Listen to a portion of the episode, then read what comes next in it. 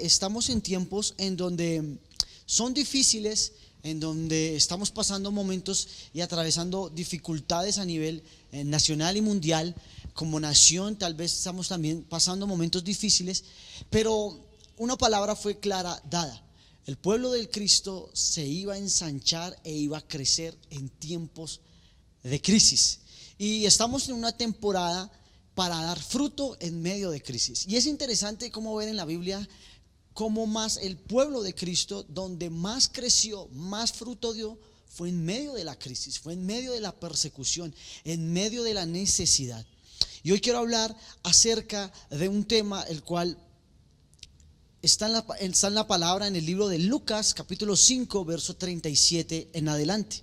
Y quiero que me acompañen ahí desde su casa, desde donde nos están escuchando, en Lucas 5:37. Dice, ni tampoco se echa vino nuevo en odres viejos, porque el vino nuevo hará que se revienten los odres. Entonces el vino se derramará y los odres se echarán a perder. El vino nuevo debe echarse en odres que nuevos. Así tanto el vino como los odres se conservan. ¿Sabe? Jesús le dijo a los fariseos que el vino nuevo debe echarse en odres nuevos para que éste pueda conservarse, tanto como el vino como el odre. Y sabe, algunos estudiosos de la palabra ah, dicen que el vino viejo representa aquel Antiguo Testamento o representan nuestras obras del pasado y que el vino nuevo representa la gracia y el poder del Espíritu Santo, representa ese nuevo pacto entre Dios y el hombre. Y el viejo vino, eh, de alguna manera, eh, los fariseos lograron, no lo, se aferraron de tal eh, forma se aferraban a esos paradigmas, a esas estructuras, a esas normas, esas leyes y no pudieron recibir lo nuevo que había de parte de Dios para ellos. Y el problema es que en muchas personas no se ha podido recibir ese vino nuevo porque están aferradas, atrapadas a su pasado en moldes viejos, en estructuras viejas, en hábitos viejos, en odres viejos e inclusive en amigos viejos. Y muchos en realidad eh, en la iglesia siguen todavía consultándole a su pasado dónde van a llegar a su futuro. Pero yo hoy en este día quiero decirte algo. El pasado no tiene nada que ver, no tiene nada que decirte para tu futuro. Así que tú no tienes que estarle consultando nada a tu pasado.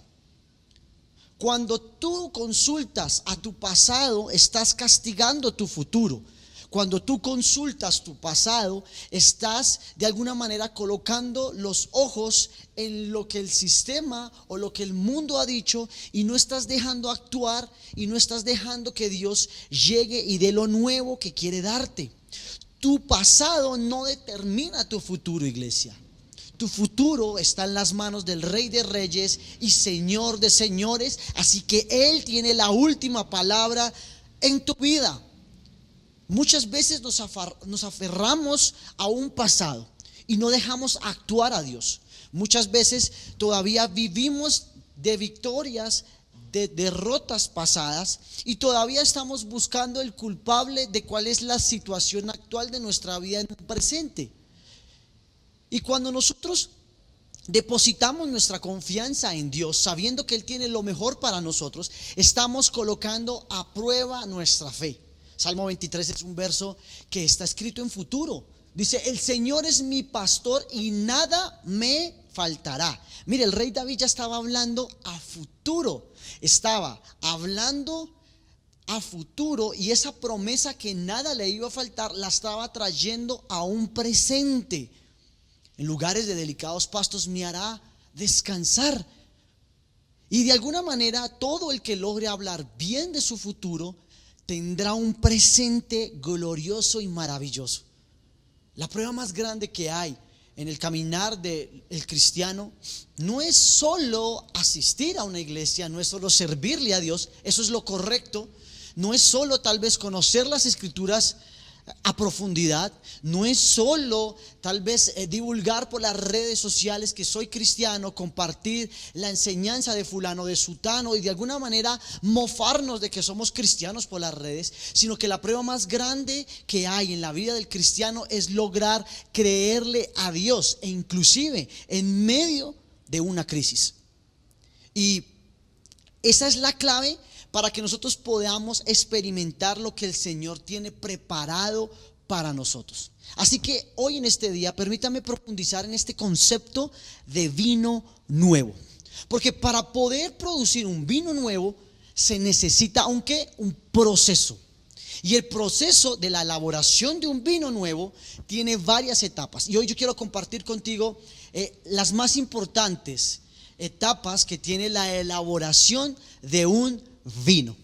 Lo primero es que elaborar, el primer paso, perdón, que conlleva elaborar un vino se llama la vendimia. ¿En qué consiste la vendimia? Consiste en el que la, en, es el momento en donde el agricultor escoge las mejores uvas.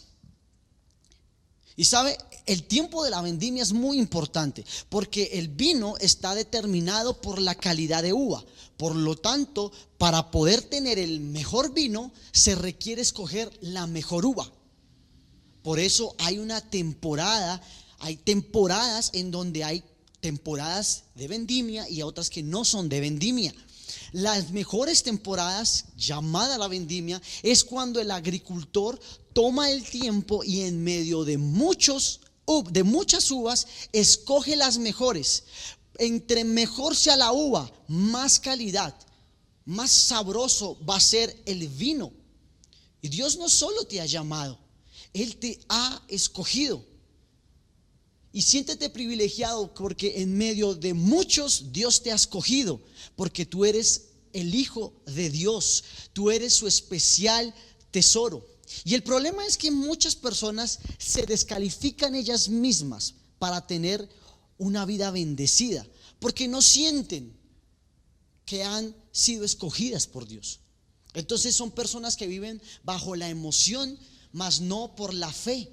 Son personas que caminan por vista, no por fe. Son personas que no conocen de Dios. Por eso llega la tempestad y su emoción les hace una mala jugada. Sienten que no son escogidas por Dios, sienten que no son amadas, sienten que todo el mundo está en contra de ellas, siente que las abandonaron, siente que las olvidaron, como no te volvieron a llamar, siente que ya no te aman, que ya no te quieren, que ya no te quieren pastorear. Y son personas basadas bajo las emociones, pero déjame decirte algo hoy en este día. Tú has sido escogido por el Rey de Reyes y Señor de Señores. Él te llamó, Él te escogió porque Él ve la calidad de fruto que, puedes, que puede haber en tu vida. Lo cierto es que el Señor nos hace parte de sus planes desde que nosotros inclusive estábamos en el vientre de nuestra madre. Tú y yo nacimos con un propósito muy grande en la tierra. No descalifiques y no olvides el propósito por el cual Dios te puso en la tierra. El segundo paso se llama la limpieza. El agricultor separa las uvas de los racimos o de las ramas y procede a lavarlas y limpiarlas. Mire, este paso también es súper importante en la elaboración de un vino nuevo, porque el agricultor no puede usar una uva sucia con ramas, hojas, ¿cierto? Eh, solo las uvas que han experimentado un proceso de limpieza profunda pueden ser usadas en la elaboración de un vino. Y déjame decirte algo, algo hoy en este día. Dios no solo te escogió, Dios te limpió. Amén.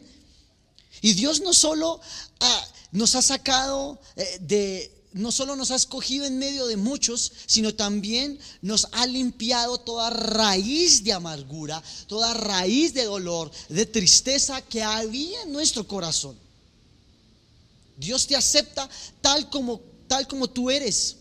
Te ama tanto, tanto, tanto que te acepta como eres, pero te ama aún más que no te deja como eres. Dios te acepta hoy en este día como tú eres. Si tal vez me estás escuchando por primera vez, no te sientas juzgado ni señalado por nadie. Dios te acepta tal y como tú eres, pero te ama tanto que no te va a dejar como eres. Con su sangre poderosa te limpió, te perdonó, te redimió. Y Él nos escoge, pero también nos limpia. Así que tú tienes que dejarte, no solo escoger, tienes que dejarte limpiar por el Señor. Escucha esto, todo lo que el enemigo toca, sangra, pero todo lo que Jesús toca, sana. Así que hoy es un buen tiempo para que te dejes tocar a través de este, este servicio online. Déjate tocar ahí donde estás, por el Espíritu Santo, por Jesús, porque Él es el único que te puede sanar. Una vez que la uva ha sido escogida y limpiada para sacarle el jugo, hay que presionarla, la cual es la, el tercer paso en el proceso de la elaboración de un vino. Prensar. Prensar. ¿Sabes? Aquí en este momento, tal vez esta etapa, tal vez usted me va a decir, wow, wow, todo iba muy bonito. El Señor me escogió, el Señor me limpió, el Señor me sanó, el Señor me da promesas. Pero cuando ya me dice expresión, dice, wow, Andrés, eh, arruinaste el mensaje. Arruinaste lo que tal vez estaba sonando muy bonito, pero déjame decirte algo que es necesario. La presión en nuestra vida. ¿Sabes? El problema es que hay muchos cristianos que quieren vino nuevo. Todos queremos vino nuevo pero no quieren ser probados. Muchos quieren promesas, pero no quieren procesos. Muchos quieren destinos, pero no quieren pasar por la tormenta. Muchos quieren entrar en la tierra prometida, pero no están dispuestos a pasar primero por el desierto. Y es importante saber y entender que Dios es un Dios de procesos. Y tan cierto como Dios te ha escogido, tan cierto como Dios te ha limpiado, es muy cierto que vas a pasar etapas y temporadas donde vas a ser presionado. Es, la, el, es el paso de, la elaboración del vino eh, que tal vez más sufre la uva. Primero la escogen. ¡Wow! ¡Qué privilegio! Entre muchos he sido escogido. Segundo, la limpian. Pero en esta etapa de la elaboración del vino es donde más sufre la uva. Y tan cierto que vas a ser procesado, pero a través de ese proceso va a ser triturado tu orgullo. Pero, pero va a ser estirada tu fe. Y los procesos no fueron creados para destruirnos. Los procesos fueron eh, creados de parte de Dios para sacar lo mejor que hay dentro de nosotros. El Señor no quiere, la presión en nuestra vida no quiere vernos arruinados, iglesia. Él lo hace porque Él sabe que nosotros necesitamos aquella presión, aquella formación, porque hay algo más grande que podemos dar. El agricultor en el tiempo de la presión saca el jugo que tiene la uva, pero nunca aplasta la semilla, porque de lo contrario el jugo se volvería amargo. Y, a veces, y muchas veces eh, Dios necesita presionarnos de esa manera Dios no, no te va a presionar para hundirte, Dios te va a presionar para promoverte y mejorarte. Recuerda esto, un diamante fue solo un pedazo de carbón que resistió la presión. ¿Sabe iglesia? Las mejores uvas son las que no se amargan en este proceso. el agricultor hace, eh, hace una presión sobre la uva de tal forma en donde la semilla sigue intacta. Si la semilla es presionada, va a arruinar a la uva y por ende el jugo que hay en esa uva se echa a perder. Se, de alguna manera se eh, daña todo el proceso de la elaboración de un vino. Sino la uva, las mejores uvas que hay son las que se mantienen dulces durante el proceso. Mi pregunta hoy en este día es, ¿el proceso te está amargando o te está endulzando? La adversidad puede formarte o deformarte, pero todo depende de nuestra actitud. Nuestra actitud durante el proceso de presión, nuestra actitud durante el proceso del desierto, nuestra actitud durante el proceso de adversidad, de tormenta, de angustia. El proceso no está destinado, iglesia, para acabar nuestro sueño, y ni, mucho menos las promesas que Dios nos ha dado. El proceso está destinado para cambiarnos a nosotros, no nuestros sueños. Y recuerda que todas las cosas ayudan para bien a los que amamos a Dios. ¿Sabes? En vez de amargarte, quejarte o murmurar en medio del proceso, mejor dale gracias a Dios, porque a través de esa adversidad que estás viviendo, el Señor está formando y forjando tu carácter.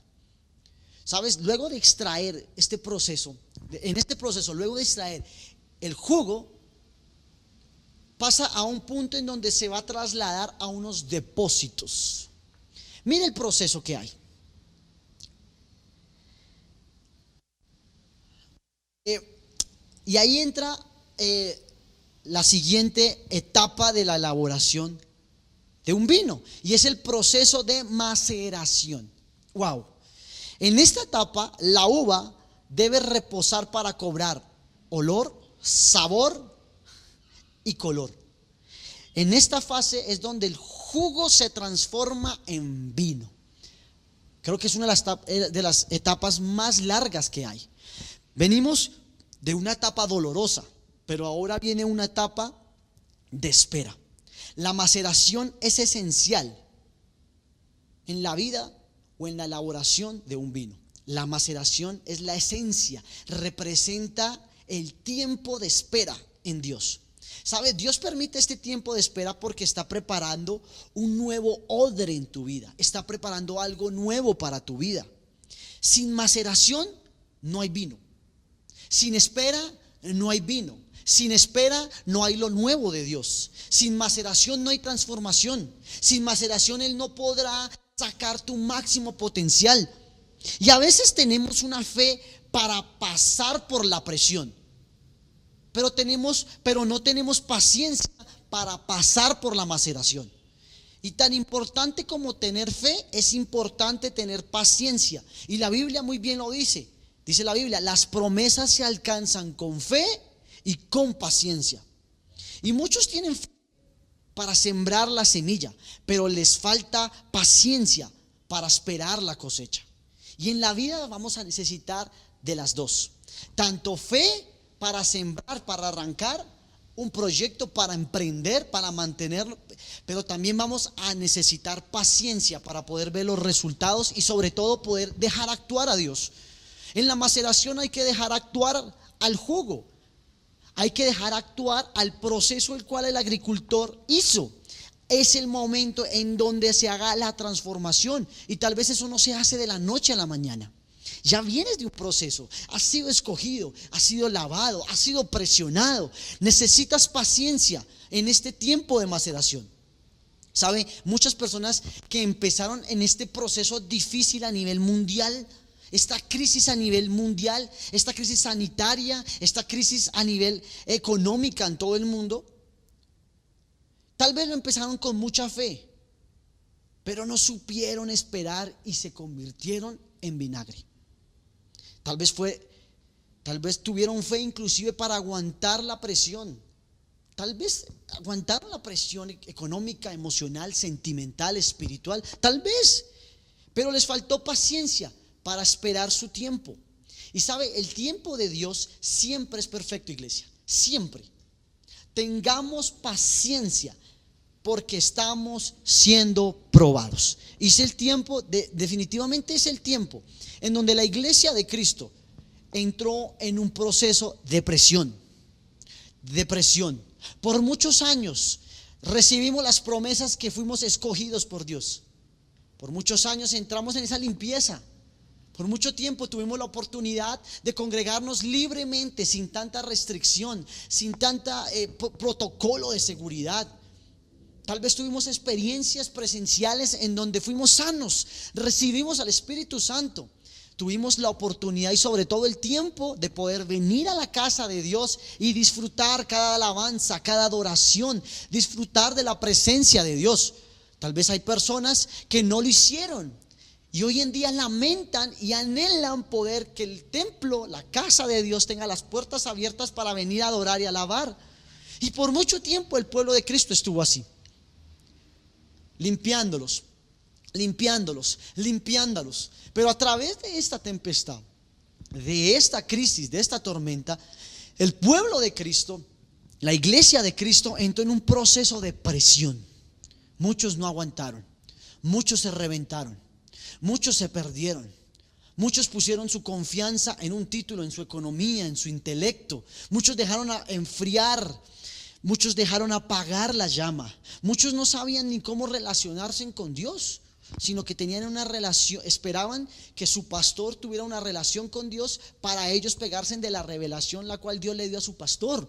Y cuando de alguna manera nos encierran a todos, se nos olvida o no sabemos cómo acercarnos a Dios. Entonces dejamos que el proceso que ya había hecho el gran agricultor, Señor, con nosotros, nos devolviéramos. Tal vez la presión que sentimos en medio de esta tempestad no era para aplastar la semilla que amargó nuestra vida. Y este proceso de maceración es uno de los procesos más difíciles, más complicados que hay en la elaboración de un vino. Por eso nosotros necesitamos paciencia, porque estamos en el proceso de convertirnos en un vino. En medio de la espera pueden aparecer distractores. Distractores como cuáles?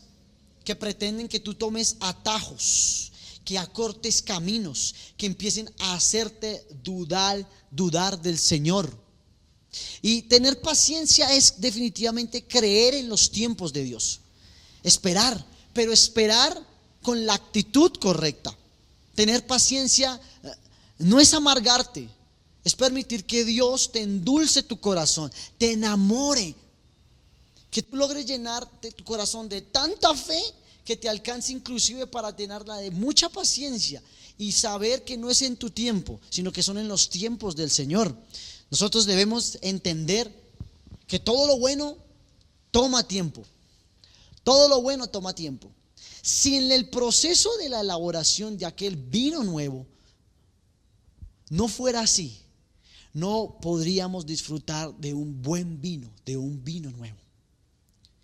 Y aquellos fariseos no entendían, no entendían, estaban aferrados, amarrados a estructuras, a formas, a paradigmas, a religiosidad. Y de alguna manera estamos viviendo los mismos tiempos que Jesús. Estamos viviendo como por las redes sociales se ha proliferado mucho fariseo, mucho religioso, que está encasillado, que está encerrado, que está simplemente criticando y juzgando a los demás, pero no están logrando ver y destapar el gran pecado que tienen oculto. No pueden recibir lo nuevo de Dios porque son odres viejos, porque todavía están aferrados al pasado, aferrados a paradigmas, a estructuras. Y por eso de alguna manera Jesús fue muy claro y le dijo, o sea, nadie puede echar un vino nuevo en un odre viejo porque se puede romper y se echa a perder el vino. Y sabe, no debe haber algo más doloroso que después de este proceso que hoy usted y yo aprendimos de la elaboración de un vino, usted lo deposita en un odre viejo y se echa a perder. Porque fue un proceso muy doloroso, largo, costoso para que sea depositado en odres viejos. Y déjame decirte algo hoy en este día. Lo nuevo de Dios, el nuevo vino que va a descender del cielo para la iglesia de Cristo, solo va a ser depositado en aquella persona, en aquel hombre, en aquella mujer que esté dispuesto a renovar su odre, que esté dispuesto a soltar su pasado y a tomar el futuro glorioso que nos da Cristo Jesús. Debemos entender que todo en la vida toma tiempo. José experimentó 13 años desde que el Señor eh, le dio el sueño de gobierno hasta que lo logró. David esperó 17 años desde que lo ungieron hasta que pudo llegar a ser el rey de Israel. Abraham, 25 años desde la promesa hasta que tuvo su primer hijo. Jesús esperó 30 años para hacer su primer milagro. Así que todo en la vida toma un tiempo. No te afanes, no, no comas ansias Muchas personas están afanadas hoy en día eh, detrás de un título, detrás de una carrera, detrás de una posición, detrás del dinero, detrás eh, tal vez de lo que ofrece el mundo. Y se han olvidado que Dios es un Dios de procesos. Se han olvidado que han sido escogidos, que han sido sanos, limpios, pero que también se les ha olvidado que han sido un proceso de presión y que también hay un momento de esperar en Dios todas las cosas son para bien a los que amamos a Dios. Y es muy claro lo que dice la Biblia. Guarda tu corazón. De ahí emana vida. Guarda tu semilla, que es tu corazón.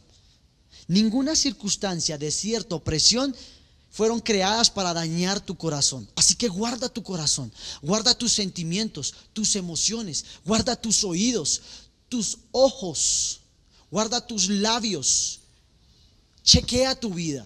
Yo te invito para que después de esta enseñanza tú revises tus contactos en tus redes sociales, en tu celular. Hay gente que hay que borrar, hay gente que solo resta, que no suma, gente que solo eh, prolifera por internet maldad, división, eh, de alguna manera crítica, murmuración. Son personas que usted y yo no deberíamos tener en nuestras redes sociales. Limpia, limpia, limpia tu odre. Deja que el Espíritu Santo llegue y haga un barrido totalmente en tu casa, en tu familia. Si es tiempo de cortar con amistades, hazlo, hazlo. El Señor no va a depositar el vino nuevo que tiene si no estás dispuesto primero a renovar y a limpiar tu odre. Si estás en un proceso de espera, iglesia, vas por un muy buen camino. Solo tienes que confiar en los planes de Dios. Confía que se van a cumplir y que los procesos son necesarios en la vida. Así que atravesémoslos con la mejor y la correcta actitud. ¿Sabes? No sé tú, pero yo quiero ser ese odre nuevo todos los días el cual Dios esté en un constante alimentando o dando un vino nuevo. La palabra es clara. Nadie echa vino viejo en odre viejo. Vino nuevo en odre viejo. Nadie. Si tú estás esperando lo nuevo de Dios, amén, lo vas a recibir. Claro que sí. Dios, la palabra de Dios está llena de promesas que usted y yo podemos tomar. Pero si tú no estás dispuesto a renovar tu mente, tu odre, tu vida, no esperes la respuesta de Dios. No esperes el milagro por el cual has estado orando. Si tú eres de los que ora evadiendo la presión, déjame decirte que estás orando incorrectamente. Si tú eres de los que ora criticando, murmurando en contra del proceso el cual Dios te ha dado, no vas a salir de ese proceso. No lo vas a salir. Recuerda algo, tú has sido escogido por Dios. Tú has sido limpiado con sangre, la sangre de Cristo que fue derramada en la cruz del Calvario. Tú has sido presionado. Tú has sido presionado. ¿Sabes por qué? Porque Dios sabe el potencial que tú tienes y espera sacar lo mejor, pero también lo peor que hay en nosotros. Las grandes tormentas, los grandes desiertos ayudan para inclusive ver cosas que nosotros teníamos escondidos, dones, talentos que nosotros ni siquiera sabíamos. Hay muchas personas con dones y talentos escondidos por temores, por miedos. Pero cuando Jesús llega con la presión, esa presión hace que salga a la luz los dones y talentos que Dios te ha dado. Y si tú estás en el tiempo de espera, Déjame decirte algo. Pídele a Dios mucha paciencia para poder esperar y entender que no es en tu tiempo, sino son en los tiempos de Dios que son buenos, agradables y perfectos. Y Jesús siempre, siempre lo enseñó a lo largo de las escrituras. Tú lo conoces la historia de Lázaro. Tú conoces la historia de Lázaro. Aquel amigo de Jesús. ¿Sabes? Estaba enfermo. La Biblia dice que Jesús amaba a Lázaro, que era su amigo. ¡Wow! ¡Qué nivel! ¿Qué nivel? ¿Sabes? Eh, yo quisiera que la gente entendiera que es mejor llegar a ese nivel que llegó Lázaro, que inclusive llegar a los niveles que hoy en día la gente está exigiendo, demandando de una iglesia. yo quiero ser pastor, el título, el llamado. Es que yo soy el escogido, el apóstol. No. Yo quisiera llegar al nivel el cual llegó Lázaro, amigo de Jesús. La Biblia dice que lo amaba. Wow, qué nivel. Inclusive Jesús descansaba en casa de Lázaro, comía en casa de Lázaro. Qué privilegio. Y la Biblia dice que Lázaro se enfermó. Y Jesús ya no estaba en la casa de Lázaro. Y se enfermó de tal manera que Lázaro murió.